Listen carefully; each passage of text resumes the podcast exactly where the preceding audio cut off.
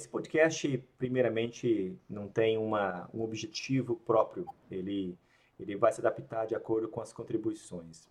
E o objetivo é uma pessoa entrevistar a outra e, e, de acordo com isso, o diálogo vai crescendo, né, com assuntos positivos e assuntos provocativos uh, da nossa nosso diálogo.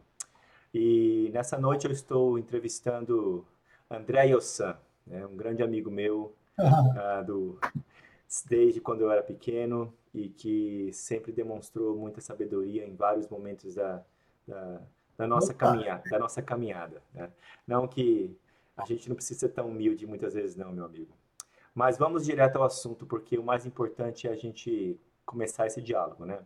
André, a Oi. primeira pergunta é como que você se identifica, sabe? Na, se você fosse falar, fazer, falar sobre a sua biografia, sobre a sua biografia até a sua vida de agora, e em três Nossa. parágrafos, como que você trabalha a sua identidade? Primeiro vamos trabalhar a identidade, depois a gente trabalha a, a desconstrução da identidade. Nossa, Afonso, que pergunta, hein, cara? É, minha identidade em três parágrafos. Cara, eu sou André, André Yossan. Eu, eu acho que a minha identidade começa por aí, né? Eu não sei se você sabe ou se você lembra, mas Yossan não é meu nome oficial, né? Meu, nome, meu sobrenome é Yokowo dos Santos. Yokowo é meu sobrenome da minha mãe, que é descendente de japoneses. Dos Santos é meu sobrenome do pai, que é brasileiro. Então, a, a, a, eu desde pequeno eu quis fazer, eu, eu achava. Eu, as pessoas me chamavam de japonês eu não gostava, né? Eu tenho um fenótipo de japonês, e eu, cara, mas eu não falo japonês. Eu não como comida japonesa, eu não. Aí perguntava para minha mãe, mãe, eu sou o quê? Eu sou japonês? A minha mãe falava, não, filho, você é mestiço. Você é de japonês e brasileiro. Eu, cara, se eu sou, se eu sou, se eu não se eu sou, se eu sou mestiço, então, então eu não sou André Yokoa, não sou André dos Santos, sou André Yoko dos Santos, mas ninguém chama as pessoas pelo nome completão, né? Você chama ou de André ou de André Yoko, que é o que a preferência da, da galera. Principalmente né, brasileiro gosta mais do sobrenome que é diferente, né? E aí eu inventei esse Yosan, então reflete muito a minha identidade. Eu me sinto muito uma mistura de japonês com brasileiro e me sinto, na verdade, muito mais brasileiro do que, do que japonês, né? É, apesar de, de conseguir identificar em mim algumas características da identidade é, japonesa, né? Por conta da criação com a minha mãe, né? Então eu me sinto um pouco da disciplina japonesa, da, da questão da, da, do pensamento matemático, do pensamento exato que, e preciso que os japoneses têm. Então, acho que isso eu tenho um pouco do, dos japoneses. Mas de resto, eu sou muito brasileiro, eu sou muito informal, eu sou muito brincalhão, sou muito demorado, sou muito acolhedor, sou fazer, fácil de fazer amizade, então me sinto muito brasileiro também. Muito bom. O que mais? Três parágrafos? Acho já, que foi já... só um, né? eu, eu, acho que foi um cinco. Ah, então tá ótimo. Beleza. Vamos. Você lembra uma vez que a gente teve uma conversa na UFMT que você estava com a Rafaela e você me perguntou bem assim, qual que é o sentido da vida? Nossa senhora, eu você perguntei para você? Isso Cara, faz. Isso faz no mínimo uns 10 anos, eu diria. É, é na FMT devia, é, devia fazer mais, cara. 12 é, anos, eu acho. É. E aí, você lembra a minha resposta? Não me lembro, cara. Eu, você estava esperando, você estava esperando que eu falasse alguma coisa filosófica profunda, e eu falei bem assim: a nossa missão é trabalhar. Hum... Aí você olhou, você não lembra? Fenomenal. Eu não lembro agora, mas é, é engraçado você repetindo agora, 2021, olhando para trás, cara, faz todo sentido. Eu concordo plenamente com essa sua resposta. É, porque se as pessoas pensam que a, que a vida é prazer, né, não estão por fora da realidade, né? O objetivo do, do ser humano é trabalhar para ajudar a si mesmo, mas principalmente ao próximo, né? Ah, vamos, vamos agora, eh, vamos engrandecer um pouco as, vamos dificultar um pouco as questões. Está muito fácil até agora. Ah. Ó, tem, tem um autor que é um economista, mas ele também é da área de psicologia, chamado Eduardo Gianetti. Eu li um livro dele quando eu tinha 15 anos, chamado Auto Engano. E eu quero hum. que você trabalhe essa ideia, como que você vê a ideia de auto-enganar a si mesmo.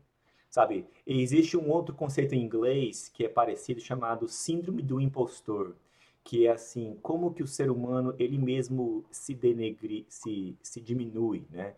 Ele, ele se diminui assim, ah, um A não é o bastante, isso não é um bastante, ou, ah não, eu não sou bastante, eu não sou, é, é, eu não mereço isso, eu não mereço aquilo, ou eu preciso é, é isso para ser feliz. Então essa, essa, esse auto engano que a gente, todos nós criamos, né? Como que você vê isso na sua vida? Cara, isso interessante você me perguntar isso, porque eu isso é muito forte em muitas pessoas. Muitas pessoas têm uma capacidade assim que elas não conseguem medir, elas não conseguem perceber todo o potencial que elas têm e por não perceberem isso, elas não não caminham nessa direção, elas não desenvolvem isso e acabam ficando aquém do que elas poderiam ser, acabam impactando menos pessoas do que poderiam impactar, acabam fazendo menos diferença no mundo do que poderiam fazer, sabe? É... Eu sinto, inclusive, que isso é muito comum, muito comum. Algumas pessoas em, em, grau um pouco maior e algumas pessoas em grau um pouco menor. Eu acho que talvez eu tenha isso em grau um pouco menor do que de outras pessoas, mas é... também tenho, com certeza. Eu poderia estar fazendo muitas coisas que eu não estou fazendo. E estou tentando mudar isso, estou tentando é, criar aí uns projetos paralelos, né, para além do meu trabalho remunerado, para eu conseguir impactar mais pessoas, cara. Minha meta é impactar milhares de pessoas, sabe? Eu quero, assim, chegar no, no né, né milhar, nessa quantidade mesmo, assim. Mil, mil, mil, múltiplos de mil pessoas, sabe?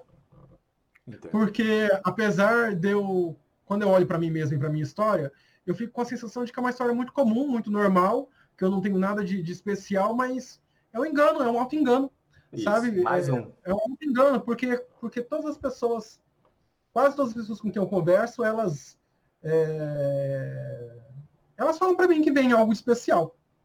E elas, é, que eu tenho um conhecimento que não é fácil de encontrar, então, é, é, é, é isso. É isso. Você acha Quando que... eu olho para trás e vejo algumas decisões que eu tomei na minha vida, decisões que eu tomei assim, por um motivo, sabe? Muito pequeno, mas que no fim das contas teve um impacto muito grande no que eu sou hoje. Hoje eu estou com 36 anos e eu lembro, por exemplo, quando eu resolvi estudar de manhã. Eu, eu na, quando eu terminei a quarta série, eu resolvi estudar de manhã. Cara, por que, que eu resolvi estudar de manhã? Eu resolvi, era só porque eu queria aproveitar melhor o meu dia. Olha só. Antes eu estudava à tarde, e aí acorda, acabava acordando tarde de manhã, né? Não acordava cedo. Então eu queria acordar cedo e queria alguma coisa para me, tipo, me obrigar a acordar cedo. Isso fez um. Eu sinto que isso teve um impacto muito grande, porque o que aconteceu? Eu, eu falei com a minha mãe, minha mãe falou: meu filho, você quer estudar de manhã, você pode estudar de manhã.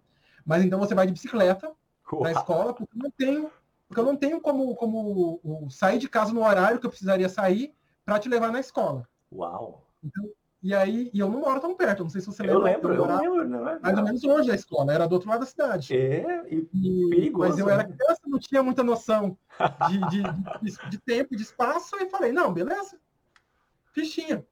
E, cara, isso foi muito bom, muito bom. Assim, bom em, em, por motivos que eu não consigo imaginar. Por exemplo, eu tinha, eu tinha alguma questão com, com pressão baixa, que eu ficava com dor de cabeça quando eu estava no carro, com meu pai dirigindo. Olha. Então, quando eu ia para a escola, que eu ia de carro, eu ficava com dor de cabeça e eu chegava na escola com dor de cabeça.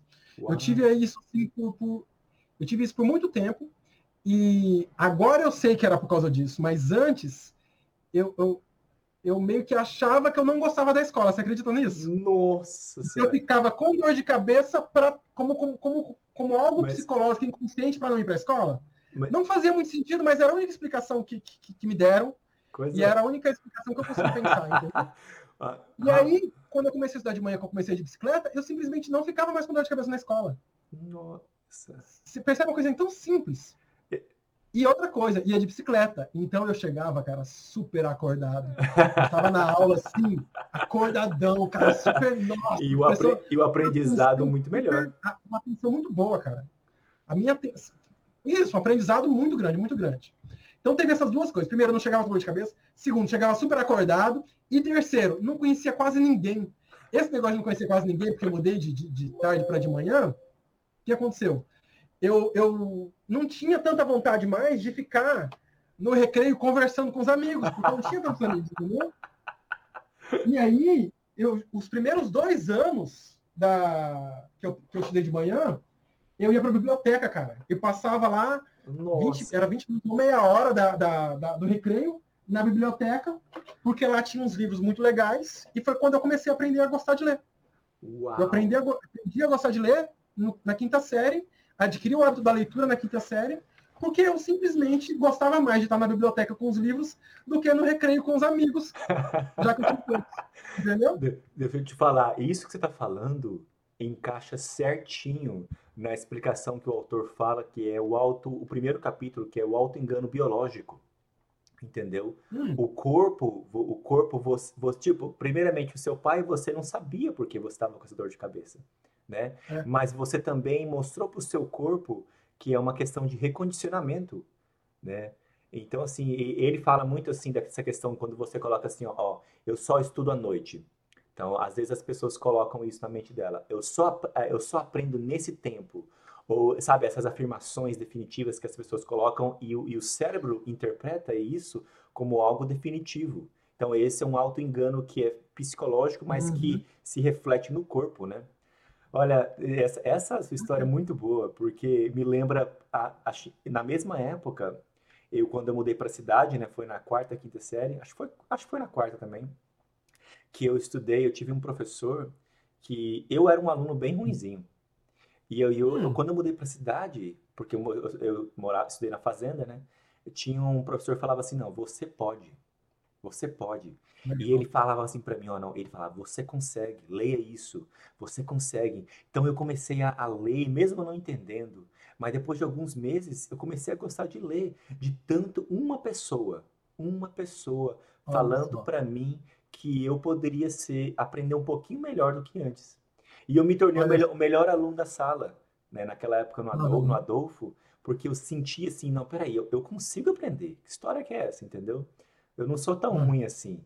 Mas demorou meses para eu compreender que, que era uma questão psicológica. Eu estava pensando que eu não era capaz. Né? Então é engraçado como hum. pessoas, como pequenas ações, como você falou, mudam o nosso entendimento da vida, né? São pontos de inflexão, né, cara? É Isso. uma coisa assim que é pequenininha, que, que é uma diferença muito pequena na hora, mas que vai. Aquela, aquela diferença é uma diferença pequena que se repete todo dia, faz uma diferença todo dia. E aí acaba, no, no, no, fim das contas, com 15, com 20, com 30 anos, acaba sendo uma diferença enorme. A outra pergunta, dentro desse assunto, vamos seguir essa linha. Qual, me, me hum. fala qual foi o, assim, o professor que mais te influenciou? Cara, eu tive vários, vários assim, eu tive alguns professores que me influenciaram. É difícil resumir um só, mas não tem, tem um que com certeza eu posso dizer que é o que mais me influenciou. É, Eduardo Baldoino, não sei se você, acho que você não chegou a conhecê-lo. Não. Mas ele era, ele, ele foi meu professor de ciências da oitava série, né? E ele foi muito importante para mim porque ele, porque ele comentou comigo a respeito do, do livro Alfabetização Emocional do Celso Antunes. Uau, do Celso Antunes. E aí, é, e aí, é, se não me engano, é o, não é o Celso Antunes sociólogo, não, tá? Ah, tá. Pensei é, que era esse. Falei, não é o Celso Antunes sociólogo, não. É um. Eu tô, tô com medo de, de não ser Celso Antunes. Eu tô com esse nome na cabeça ainda. Mas é um livro que se chama Alfabetização Emocional. Tá. E ele fala sobre como alfabetizar emocionalmente as pessoas, as crianças principalmente, sabe? Como desenvolver a inteligência emocional. E você leu esse livro e... inteiro? eu li esse livro inteiro, eu, eu, eu, pesque, eu encontrei revistas sobre esse assunto, eu encontrei um outro livro que se chama Inteligência, Emo Inteligência Emocional e a Arte de Educar Nossos Filhos. Esse eu já li, esse eu já li, muito bom. É Celso é Antunes bom. mesmo, é Celso Antunes mesmo. É, Legal. você tá certo, é de 99. Nossa, tá vendo? De 99? É. Nossa, eu li no ano que foi lançado, então, eu acho. 99, 2. Foi no ano que foi lançado. Que maravilha, hein? Uau! Que loucura. Ah, faz todo sentido. É por isso que tinha tantas revistas sobre o assunto. Era, era meio que novidade, né? É, é ele nasceu em, em 37 e famoso por estudar cognição de crianças. Nossa, bem interessante. Legal. Mas, Mas assim... É eu tinha 15 anos de idade na época. Eu acabei fazendo um, um trabalho de, trabalho científico, era feira de ciências, né? Lá do, da escola, do colégio, sobre esse assunto. E foi onde eu comecei a aprender psicologia. E no fim das contas foi a graduação que eu escolhi, entende? Uau! Então foi, foi um.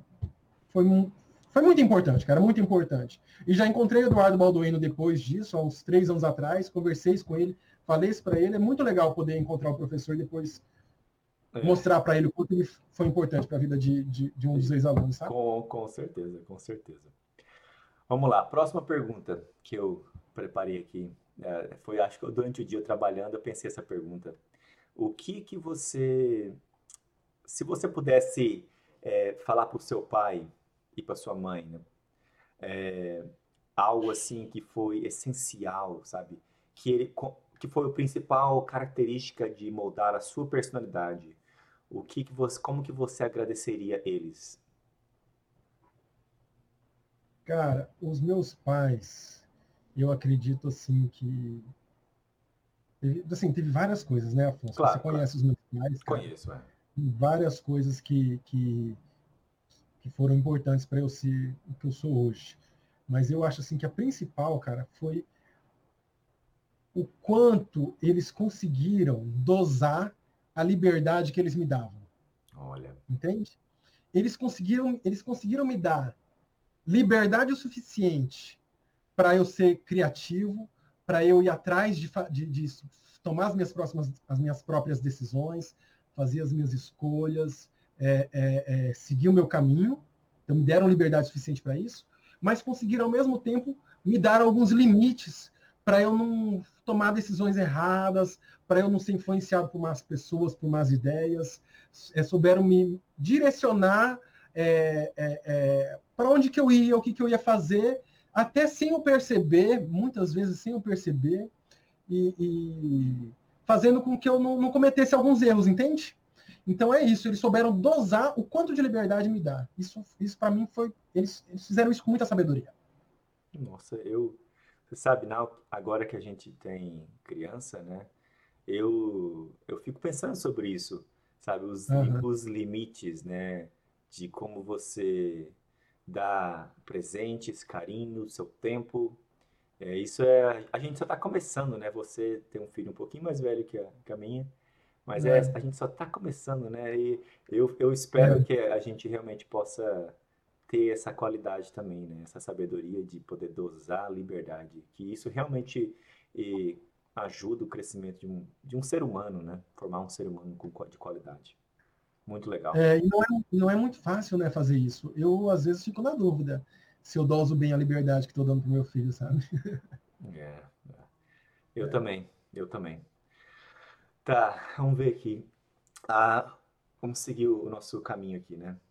Tem uma música do, do Nando Reis que eu quero que você trabalhe um pouco essa, essa ideia aqui. Ah, é chamada Mantra. E uma, hum. uma parte da música fala bem assim: Quando não tiver mais nada, nem chão nem escada, escudo ou espada, o seu coração acordará. Puta, Afonso. É, Nossa, é, agora eu vou ter que. Eu já não posso mais colocar esse, esse podcast para criança, porque você falou essa palavra aí.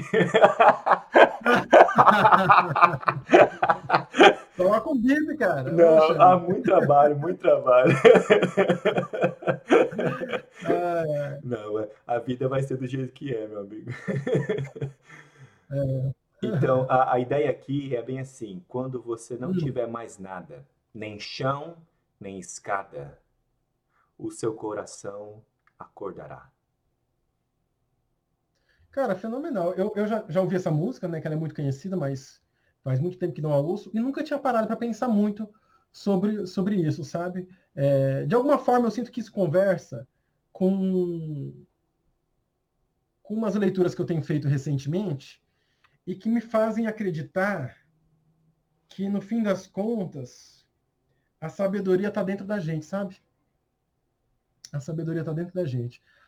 É, a gente só precisa olhar mais para dentro da gente olhar mais para dentro da gente. A gente precisa conseguir acessar melhor a nossa intuição. A nossa intuição. E, e, acho que isso acontece muito quando a gente fica sem chão, sem escada. É, eu acho que, que, é um pouco disso que essa música fala, sabe? É, é, existem algumas situações que nos impelem é, ou que nos obrigam né, a, a, a, ouvir mais o que, o que esse eu interior e superior tem para nos dizer, sabe? Ok. Você pode citar alguma o, o, que, o que você está se referindo? Que tipo de leitura? Cara, um que me vem facilmente à cabeça agora é do Napoleão Hill, se chama Mais Esperto que o Diabo. Ele fala de um diálogo que ele teve com o diabo, né? É... E aí é isso, é um diálogo dele com o diabo, e, e, no início da introdução do livro, ele fala também de um momento em que ele estava com muita dificuldade na vida dele, muita dificuldade, é, e ele resolveu fazer uma longa caminhada e decidiu que só ia voltar para casa quando ele encontrasse a solução. E aí ele fez uma caminhada longa, uma caminhada quase meditativa, né? E, e no meio dessa caminhada ele começou a ouvir a voz interior quase como se fosse uma, uma outra voz, uma voz realmente externa a ele, sabe? que ele tinha clareza de que era a voz interior dele, era a voz dele, mas que ele ouvia como se fosse uma voz externa a ele, sabe? Entendi. E... Você sabe o que me vem na mente agora? É assim, hum. Muitas vezes eu percebo aqui nos Estados Unidos, espe especificamente mais da Virgínia, né? E um pouco da minha vida também, que eu, de alguns estados que eu visitei no Brasil, das pessoas que eu conheci, é, eu sou muito, eu visualizo muito a personalidade das pessoas. E eu percebo assim, hoje com um pouquinho mais de clareza, as pessoas estão muitas vezes com escudo, elas estão elas estão falando, né? Com escudo, às vezes com uma espada, por isso que na música fala escudo ou espada, né? Ou muitas vezes, ou elas não têm nenhum chão na conversa, elas não têm nenhuma escada que faça progredir a conversa, mas essa, essa ideia que eu, eu às vezes eu vejo as pessoas assim, sabe? Aqui muito mais assim, ó, é, eu não me, assim, eu estou conversando com você, mas não me pergunte nada que me provoque. E no Brasil, uhum. eu acho que é um pouco. O Brasil tem, menos escudo, o Brasil é mais espada. Sabe? É bem assim, não uhum. toque na minha ferida, que a espada virá aqui, né? Virá te encontrar. Então, Entendi. essa. Essa é, é muito difícil, acho, na vida encontrar pessoas que, que não estão com nenhum dos dois, assim, já prontos para uma guerra, entendeu? Essa, porque acho que a gente pode acordar uhum quando a gente tem essa, um diálogo, que aí se a gente vê alguma coisa que a gente não gosta, a gente fala, ó, não gostei disso, ou gostei disso. E a outra pessoa poderia dizer bem assim, ah, que bom, ah, respeita a sua opinião, e a minha opinião é isso, e assim vai, assim os dois vão crescendo dentro de um diálogo, né? Tá. Uh, eu tenho um, um, um, uma palestra muito famosa aqui nos Estados Unidos de uma psicóloga chamada René René Brown. E ela faz, uhum. ela faz uma. Deixa eu, o, o nome do vídeo é The Power of Vulnerability O Poder da Vulnerabilidade. E ela é muito famosa aqui. Eu, eu assim, arrepio, cara, né? Como em inglês, Guspan. Eu fico todo é, impressionado como que ela trabalha bem isso que a gente, muitas vezes, nosso encontro diário de trabalho, de família, a gente não deixa a vulnerabilidade é, a, a gente não se mostra, a gente não deixa nosso, a nossa personalidade é, se expor de uma maneira assim legal, né? não se expor de qualquer maneira. Então eu venho refletindo sobre isso e eu quero que você, se você quiser falar um pouco sobre isso, como que a vulnerabilidade ela pode ser boa. Cara, a vulnerabilidade ela nos torna humanos, né? elas, ela nos torna humanos. E, e, a gente ter. Eu assisti a palestra da René Brown, achei ah. fenomenal. Acho fenomenal. Ela faz muito sucesso no Brasil também, viu? Não sabia, não. Não é só. É, faz. É, tem o um vídeo dela no YouTube, né? E tem também no Netflix. O pessoal gosta bastante. É, não sei se, se faz tanto sucesso quanto aí, mas enfim. Faz, faz bastante também. A, a, a vulnerabilidade, ela faz com que as pessoas nos percebam mais próximo delas, sabe?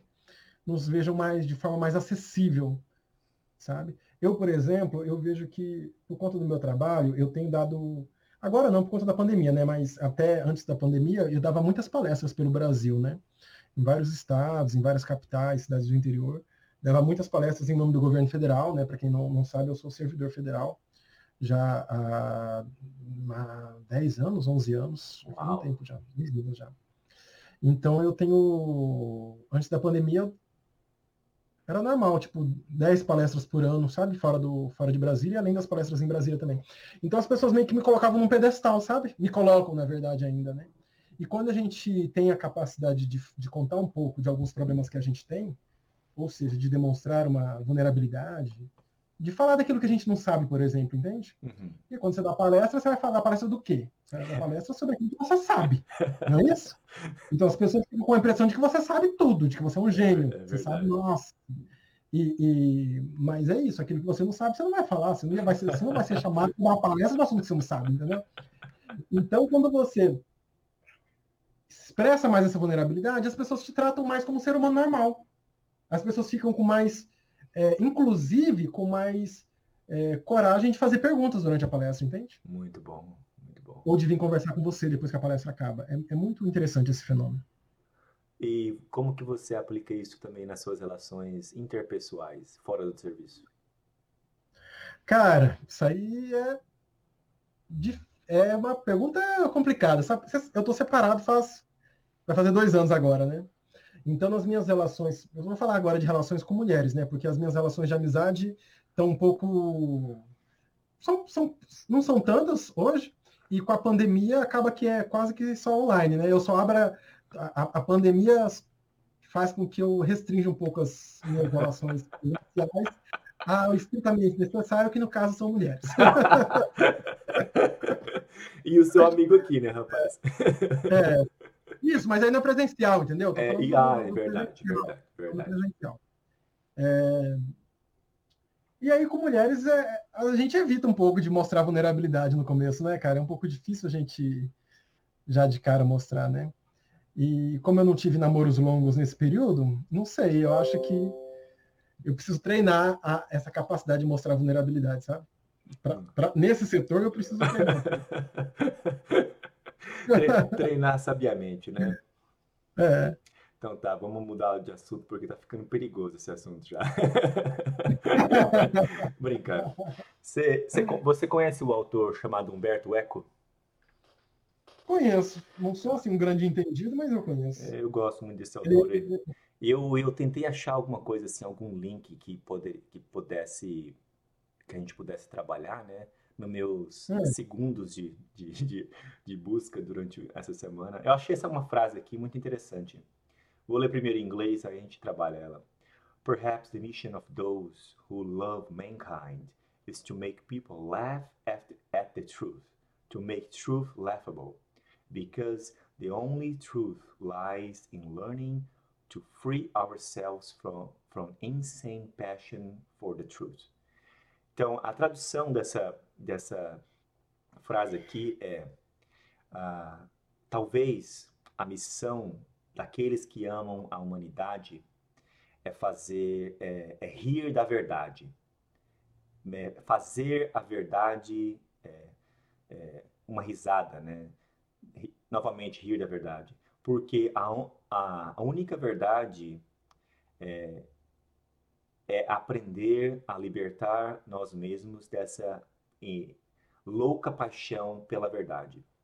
Então, eu, eu não sei porque essa palavra veio, essa frase veio de, de muitas coisas da minha vida. Eu, eu lembro de muitas pessoas inteligentíssimas aqui nos Estados Unidos e no Brasil, eh, dentro dos, dos, meios religiosos e fora dos meios religiosos, no meio político, como eu trabalhei com o Pedro Tax, né, como assessor dele, e outras quando eu fui dar, quando eu dava aula nos meus outros trabalhos no Brasil, aqui, eu percebo assim a como que é, as pessoas elas chegam num grau de loucura quando elas pensam que elas têm a verdade.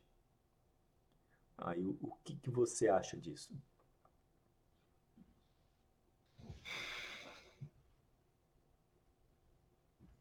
Cara, eu sei que é delicado esse assunto, mas é a, ver, a,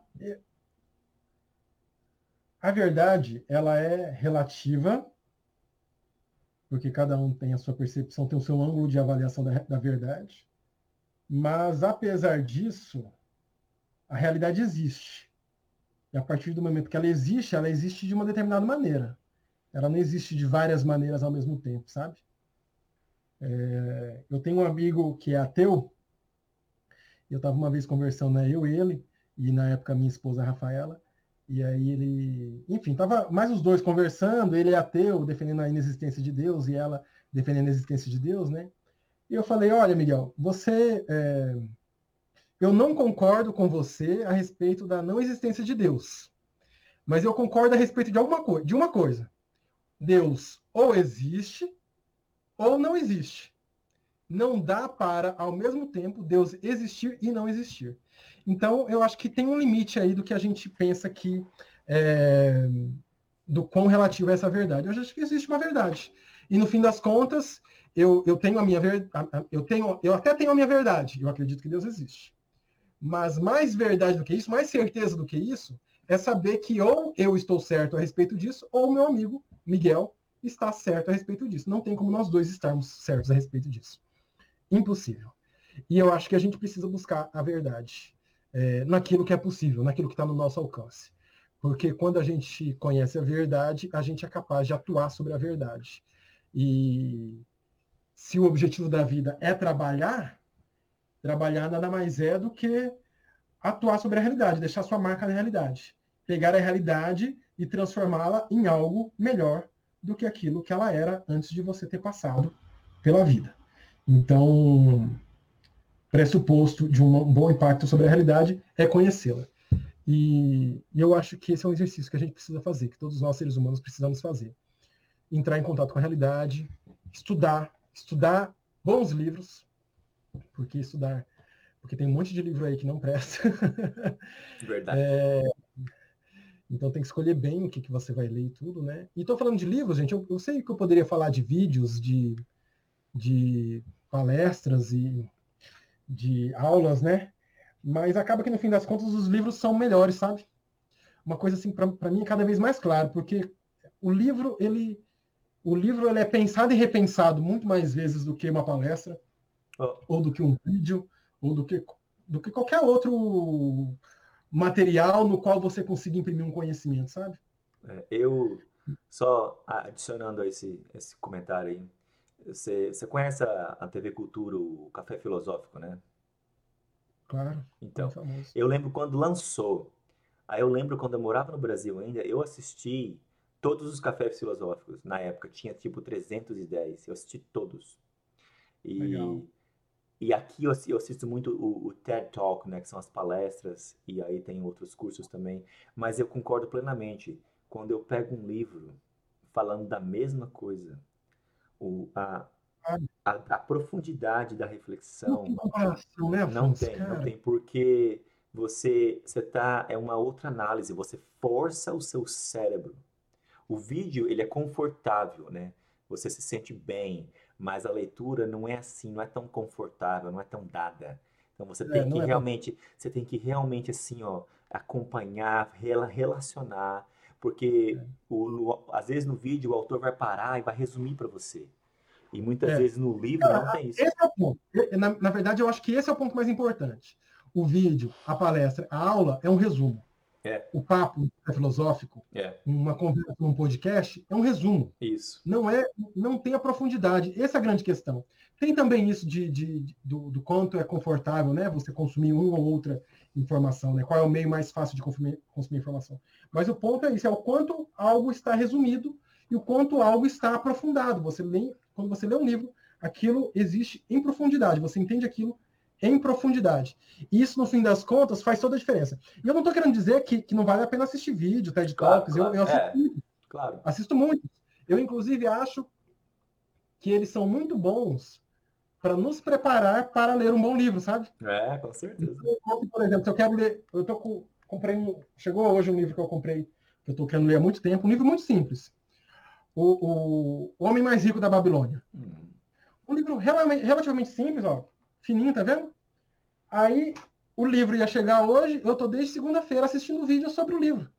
Tem um é. monte de resumo dele na internet. É então agora, quando eu tô lendo, eu, é como se eu tivesse já preparado para absorver um percentual maior do livro, sabe? Com certeza. Eu, eu tenho um negócio que eu aprendi com aquele filósofo Gilles Deleuze, né? E ele, assistindo uns vídeos dele, que era o abecedário, a, é, abecedário de Gilles Deleuze, ele falava bem assim, isso encaixou na minha mente, que assim, ó, ler um livro profundo, ler um livro bom, não é quando você quer, é quando a sua mente está propícia.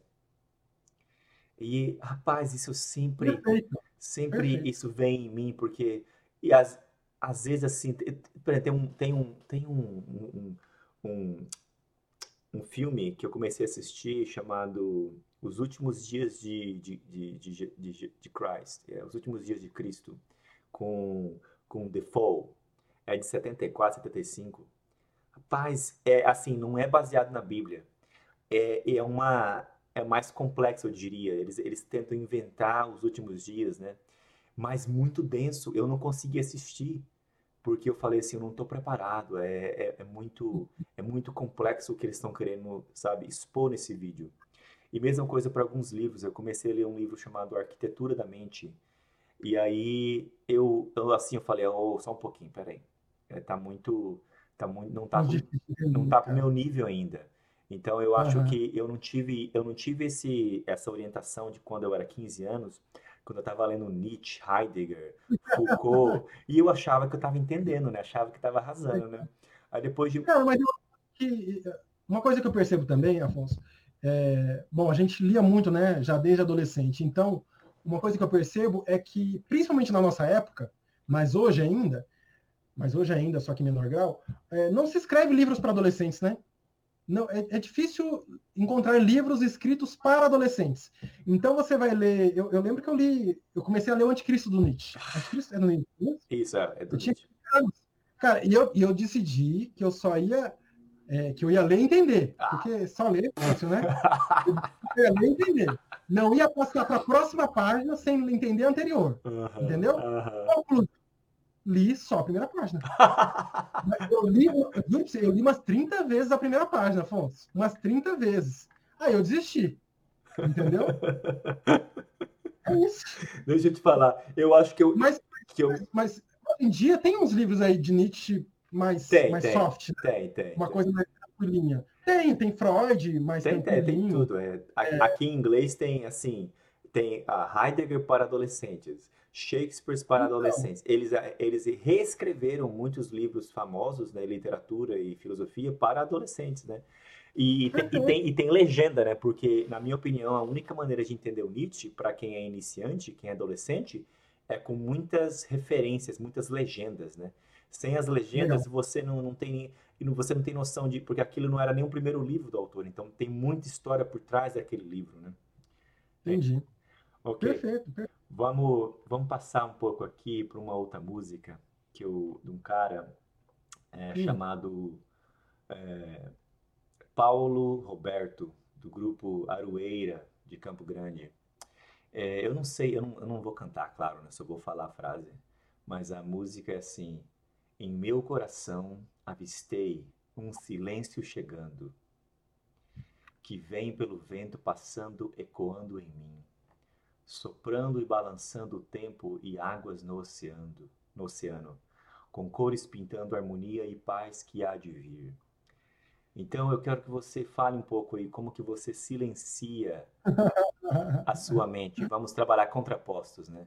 Como que você silencia, como que o silêncio chega na sua mente? Vamos começar por aí. Cara, perfeito, sabe? Eu tava eu, nos últimos três meses, mais ou menos, eu tenho tido algumas, algumas é, como é que eu diria, algumas tempestades, tempestades é, emocionais e, e, de objetivos, sabe? Alguns conflitos a respeito de quais são os meus objetivos, revendo muitas coisas, sabe? E, e aí ontem, ontem eu, eu parei um pouco para ficar em silêncio. E, e, e, fazia um tempo que eu não fazia isso. Fazia um tempo que eu não fazia isso por muito tempo, tá? É, e co como é bom, como é bom. Nossa, não, e, e, e, algo que eu já sabia, sabe? Não foi algo que ontem eu percebi, porque eu tenho meditado, faz uns três anos que eu tenho conseguido meditar com regularidade, sabe? É, três anos, 2018, é, três anos, né? 2021, Estou indo para o quarto ano agora. É, então, desde 2018 que eu tenho meditado praticamente todo dia. Praticamente todo dia. É, alguns dias menos, 5 minutos. Alguns dias mais, 20 minutos. Mais do que 20 minutos, geralmente eu não tenho feito, sabe? É, é o meu padrão é esse. E desde que eu comecei em 2018, é, é incrível a quantidade de insights que a gente vai tendo no processo de no processo meditativo e o quanto a gente consegue enxergar com mais clareza a nossa vida, sabe? Perceber algumas coisas que no dia a dia a gente não consegue. O dia a dia é muito corrido, né? A gente não consegue parar para olhar as coisas. E mesmo quando a gente consegue parar para olhar para a nossa vida, se, se você não tem momentos de meditação, você para para olhar com óculos embaçado. Hum, interessante. Entendeu? Você não enxerga direito. Você não enxerga direito. E a meditação te permite enxergar melhor, enxergar melhor as decisões que você está tomando, as decisões que você tomou no passado, é, as consequências das suas decisões, as consequências de adiar decisões, sabe? E enfim, tem sido muito bom para mim desde que eu comecei a meditar. E meditar, no fim das contas, é o quê? É silêncio, né? A gente ser capaz de, de, de, de estar em, em silêncio. Eu não sei se era exatamente por aí que você estava querendo caminhar a conversa, mas Amigo, eu sempre, eu sempre digo assim para amigos especiais, né? Eu falo assim, na minha opinião, não existe caminho, caminho da conversa, sabe? Não importa o que eu tava pensando, o mais importante é que, o que você tá respondendo. E aí a gente vai conseguindo, seguindo daí, entendeu? Eu, sinceramente... E eu tenho, a, a, a, nesses quatro anos, por conta da meditação, mas também por conta de, de outras coisas, né? Não só pela meditação, eu tenho me voltado mais para a minha adolescência, para minha infância e, e para minha fase de, de, início de adulto, sabe? Eu tenho retomado alguns contatos com amigos hum. que eu não tinha muito contato. Eu, eu retomei algumas, uh, alguns hobbies, né? O próprio Esperanto. Eu fiquei 17 anos longe da Esperantolândia, 17 anos sem praticar Uau. Esperanto, nada em Esperanto. Eu vi que você, é muito você está trabalhando com seu filho, né? Eu vi algumas coisas bem legais que chegou é. no correio. Muito bom. E então, voltei agora em 2019 e já que era para voltar, resolvi voltar de cabeça. E a comunidade aí é grande? Como que é? Né? Ah, cara, tá um tamanho bom, viu? Um tamanho bom. A estimativa está em 2 milhões né, de esperantistas no mundo, né? Então, assim, não é muito diferente do que era quando eu, quando eu saí da Esperantolândia em 2002. É... Mas a estimativa é antiga, então ninguém sabe também se continua em é. 2 milhões, se aumentou, se não aumentou a gente não tem muito controle disso, né? Não existe, não existe um censo do IBGE da Esperantolândia, entendeu? Então a gente não tem uma conta. Deixa eu, deixa eu só fazer um comentário que veio aqui na minha mente, sabe? É, hum. Veio assim, não. Aqui, só para completar. Olha o cabelo comprido. Isso aqui é da época da faculdade, então voltei a ter cabelo comprido. o, o, o, kimono. O kimono do Japão, entendeu? Então, Muito resgatando bom. a japonesa. Eu não sou japonês, mas eu mas eu tenho um pouco de japonês, eu não posso também negar isso. Rapaz, esse negócio de, só para então comentar essa, essa, última coisa que você falou, uh, esse negócio da identidade é muito forte aqui, por exemplo, na Virgínia, a, a maior quantidade de imigrantes é, é da Coreia, né, South Korea. E aí tem muito coreano, muito chinês também, mas mais coreano. E eles sempre perguntam para mim o que, que é a minha identidade, né? Eu, eu me incomodo muito com essa, essa questão de das pessoas pensarem que Brasil é carnaval, é, uhum. é futebol e é festa, entendeu? É, são três coisas que eles mais pensam, né? essas, essas coisas que eu falei.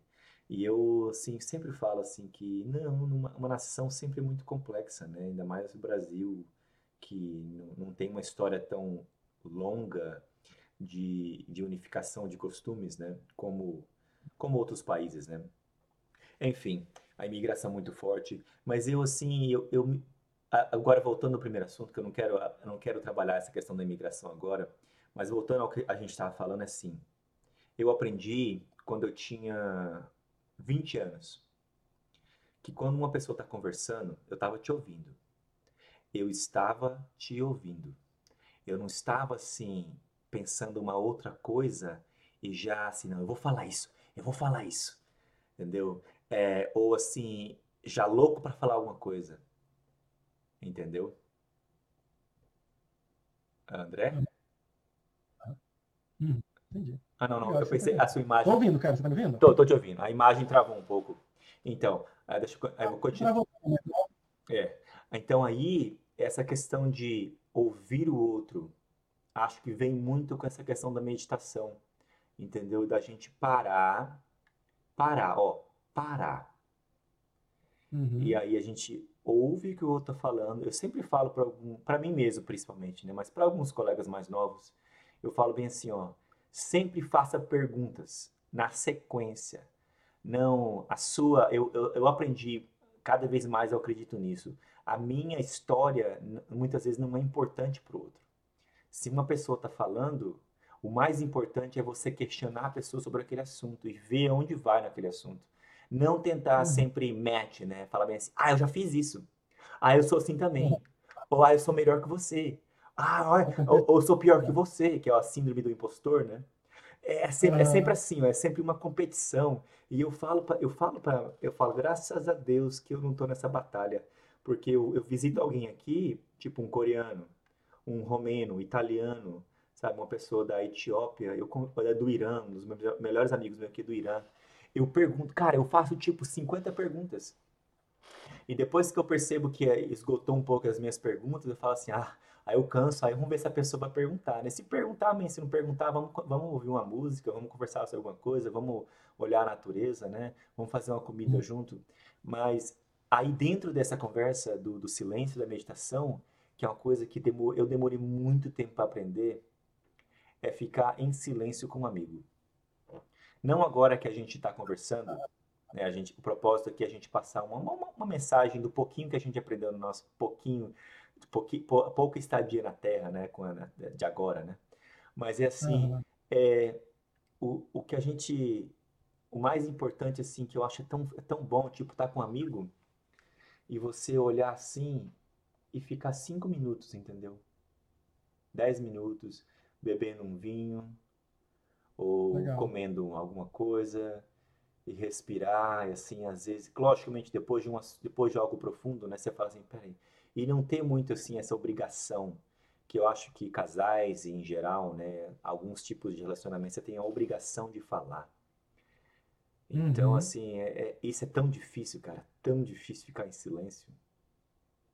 Isso é intimidade, né, Afonso? Hum, Você ficar em silêncio e estar confortável com isso. é verdade, É. é verdade.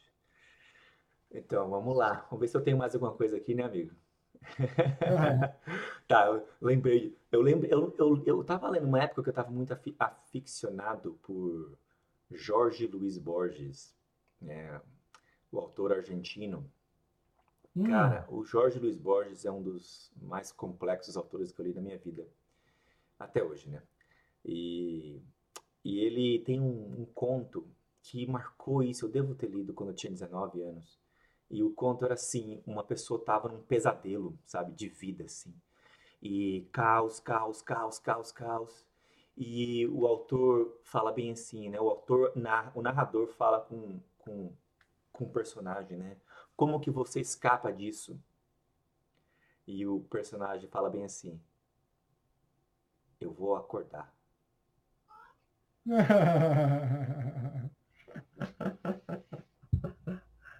E aí, Legal. eu quero saber E ele, se ac- eu quero e dá, acordou. ele tá num, num pesadelo? Isso, estava num pesadelo. Ah, legal. Mas eu quero, Boto eu quero que você, você já acordou já dessa maneira. Você diz literalmente? De, ele- a minha, as minhas perguntas são sempre abertas. Você eh, res- responde, você responde da maneira que você quiser. Cara, boa pergunta, viu? Não sei se eu acordei, não. Eu acho que eu tenho clareza a respeito de algumas coisas, mas eu acho que eu tenho também clareza a respeito da nebulosidade de outras coisas, sabe? Até a, a gente estava falando agora há pouco, né? Eu estava falando do meu papo com meu amigo ateu, né? Eu acredito em Deus. Agora me diga como é que é Deus. Eu, eu não sei. Como que é Deus é, eu já não sei. Eu sei que, assim, eu acredito que ele, eu acho que existe uma força criadora, entendeu? Al- Alguma coisa que criou, que criou, que começou tudo, entende? Para mim isso faz sentido e acho que, que não é E não acho que seja um cara que criou e depois foi embora. Criou e está aqui agora, de alguma forma, atuando. Não sei exatamente como, mas eu acredito nisso. É, mas não sei o detalhamento disso. Não sei se ele interfere ativamente na minha vida ou não. Entende? A respeito disso, é um, é um, existe uma nebulosidade aí. É um conceito que para mim não está muito claro. Né? É isso. Então, por exemplo, eu, eu, eu sinto que eu tenho algumas tarefas para desempenhar aqui na, aqui na Terra. Né? Eu sinto. Eu não tenho clareza. Por exemplo, com Esperanto. Eu, eu sinto que eu preciso fazer alguma coisa aí com, com Esperanto, ajudar na divulgação disso.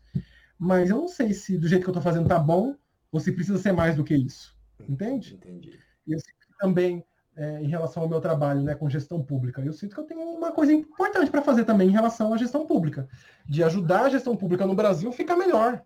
A gestão pública no Brasil é muito ineficiente, muito ineficiente. Tem muita coisa para melhorar.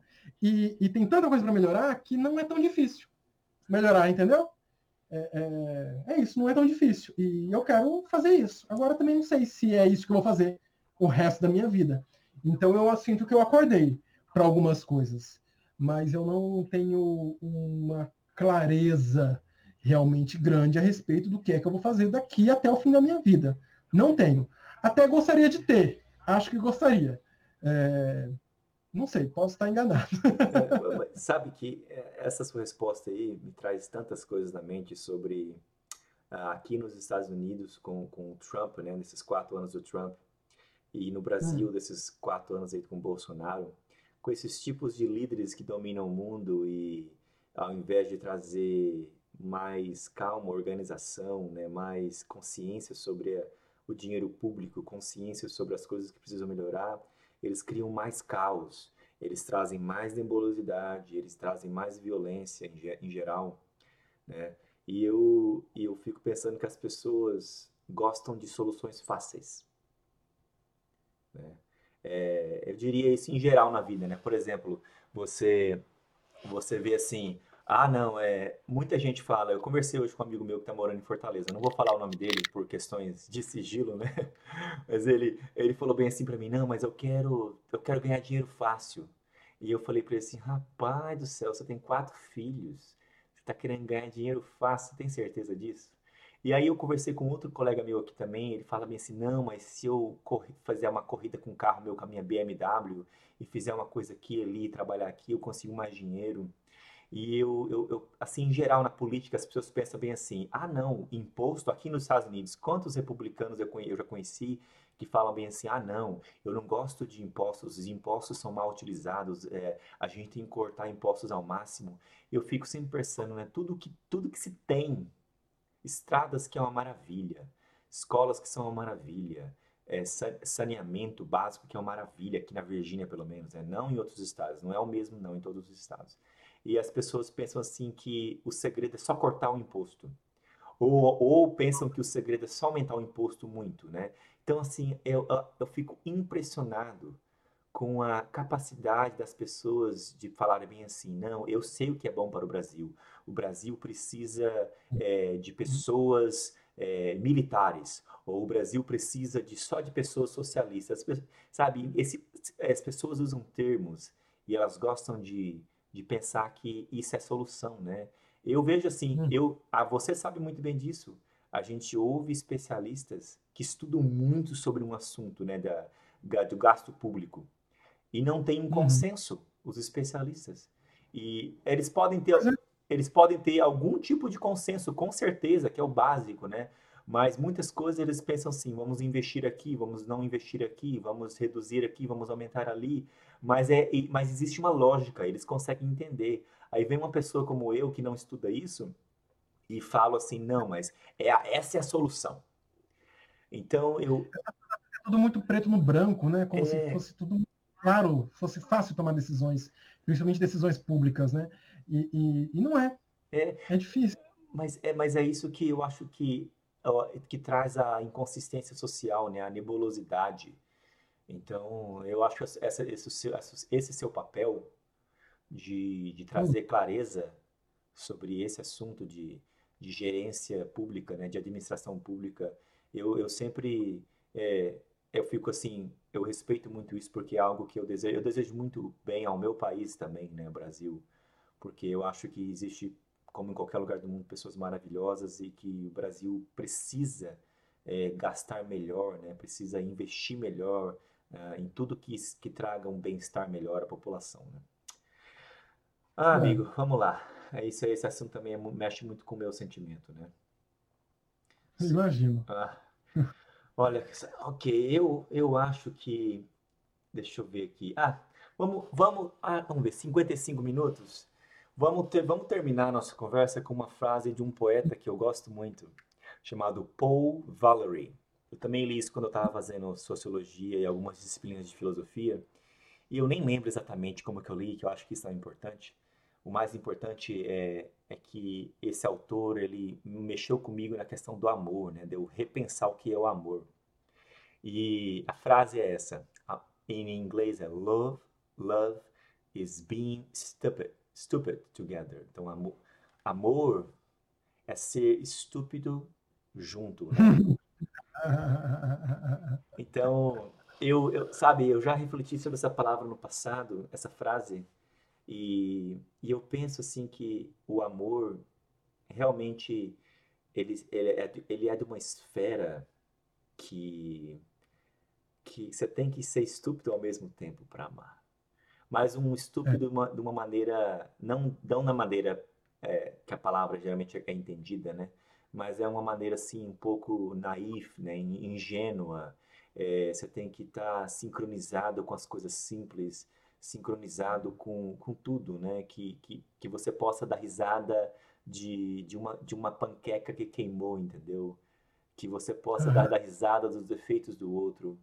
Então eu quero que você fale o que, o que você quiser sobre é, como que o amor ele, ele transforma a sua vida.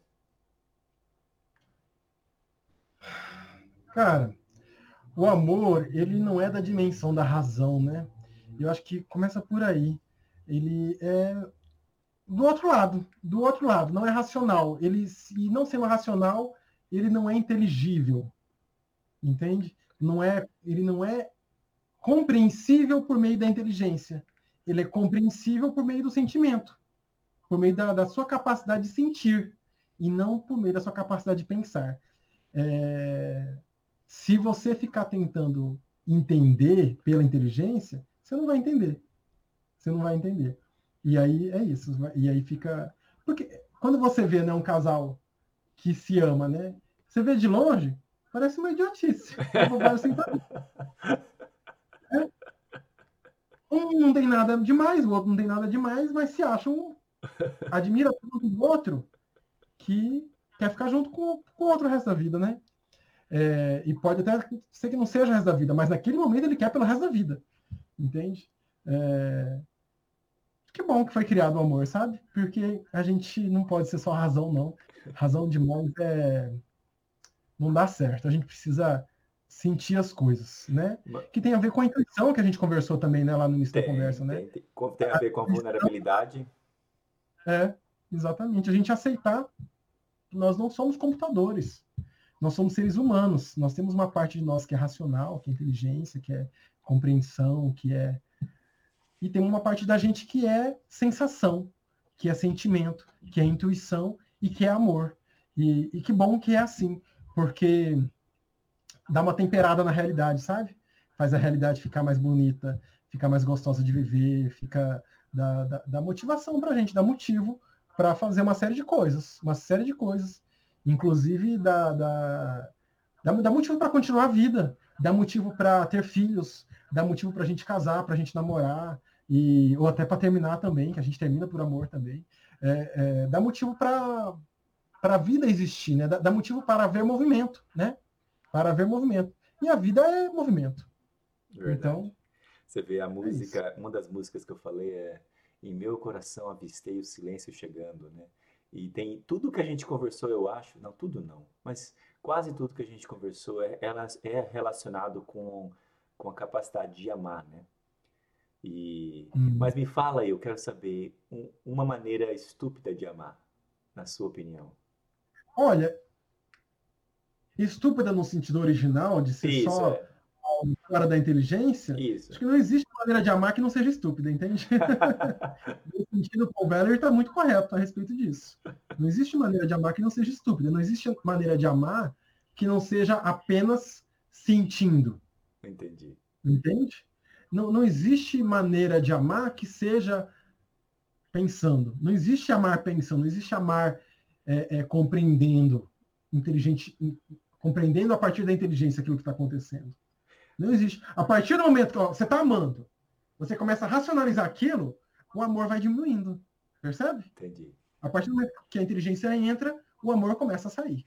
E se você tivesse agora para no futuro, né? Se o seu filho ouvir esse essa primeiro episódio desse podcast, o que que você quer deixar uma mensagem para o seu filho? Qual mensagem que você deixaria para o seu filho hoje, para, para que para que ele ouça no futuro?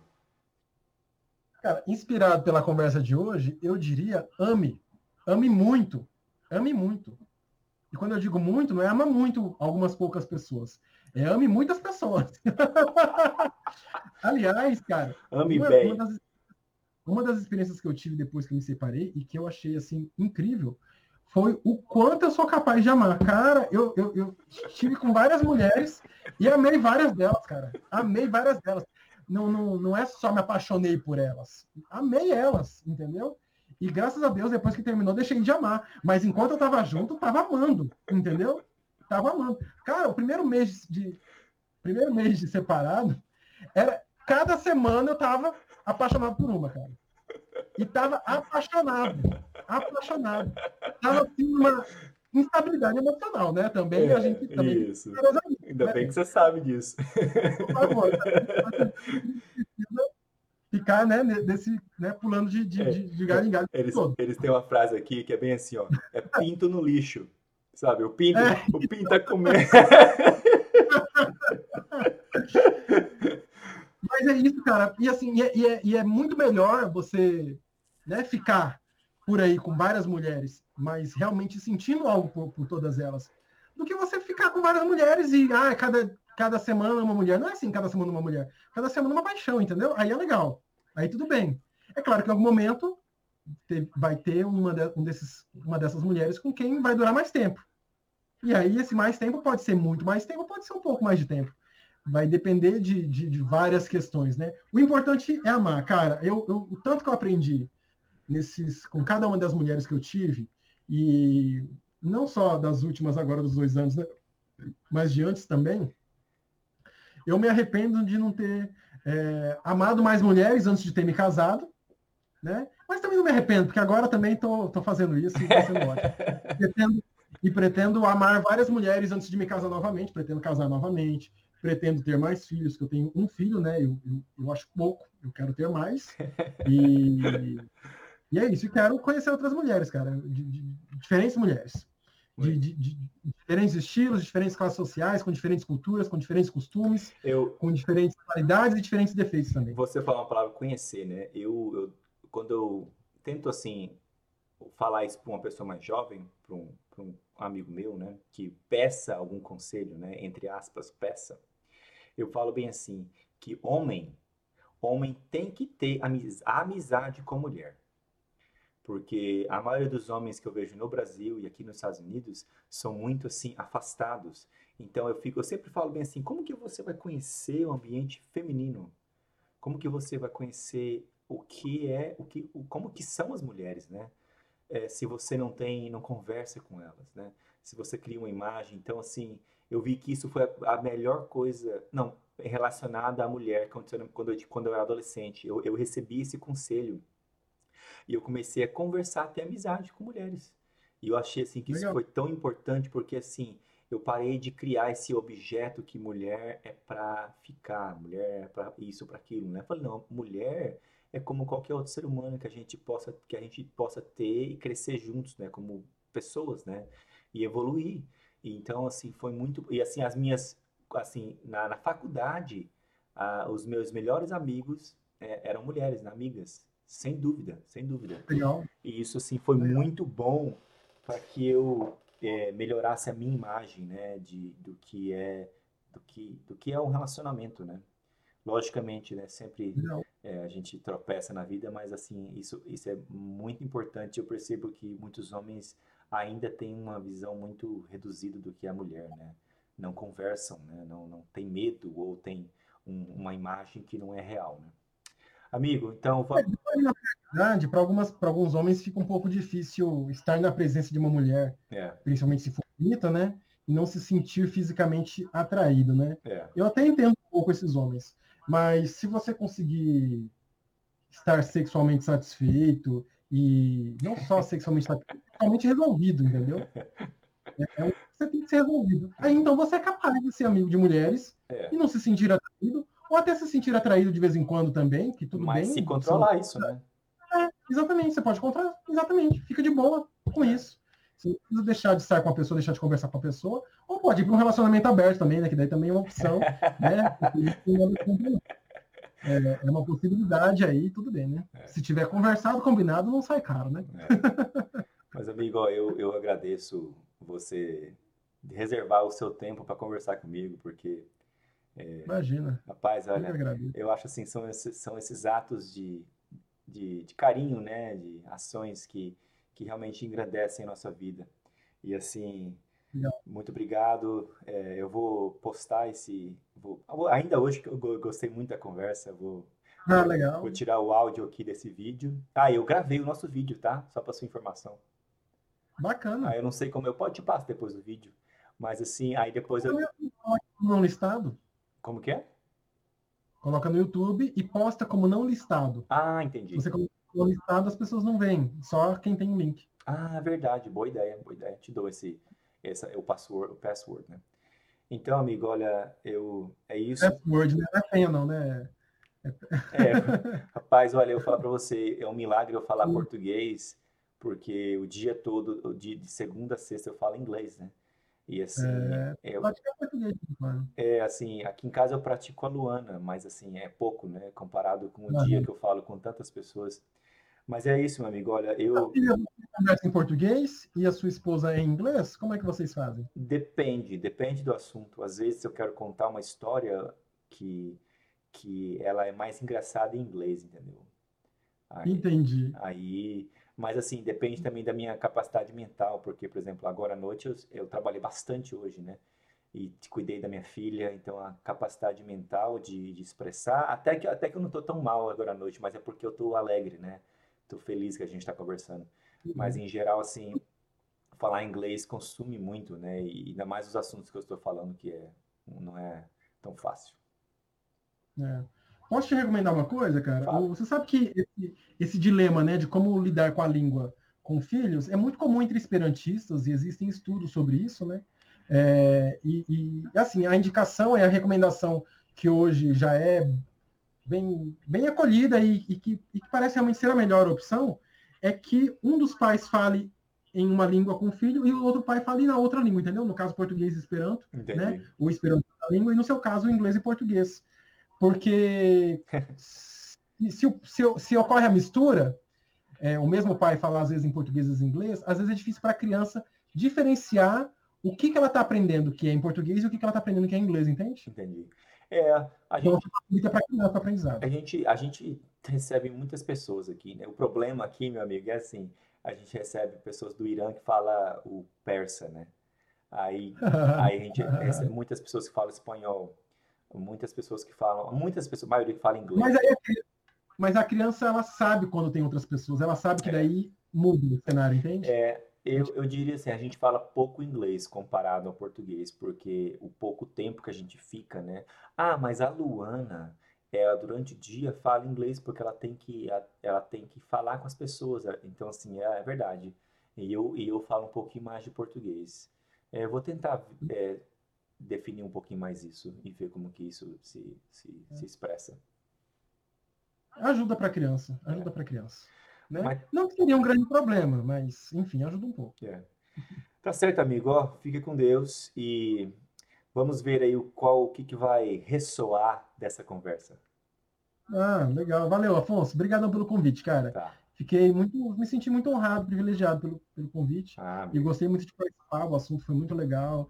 E vai ser ótimo isso ficar gravado para a gente poder ouvir de novo daqui a uns anos. Né? o vídeo e o, e o áudio, né? Ainda bem que eu não levantei, porque aqui geralmente a parte de baixo é, é só cueca, né? no, no, trabalho, né?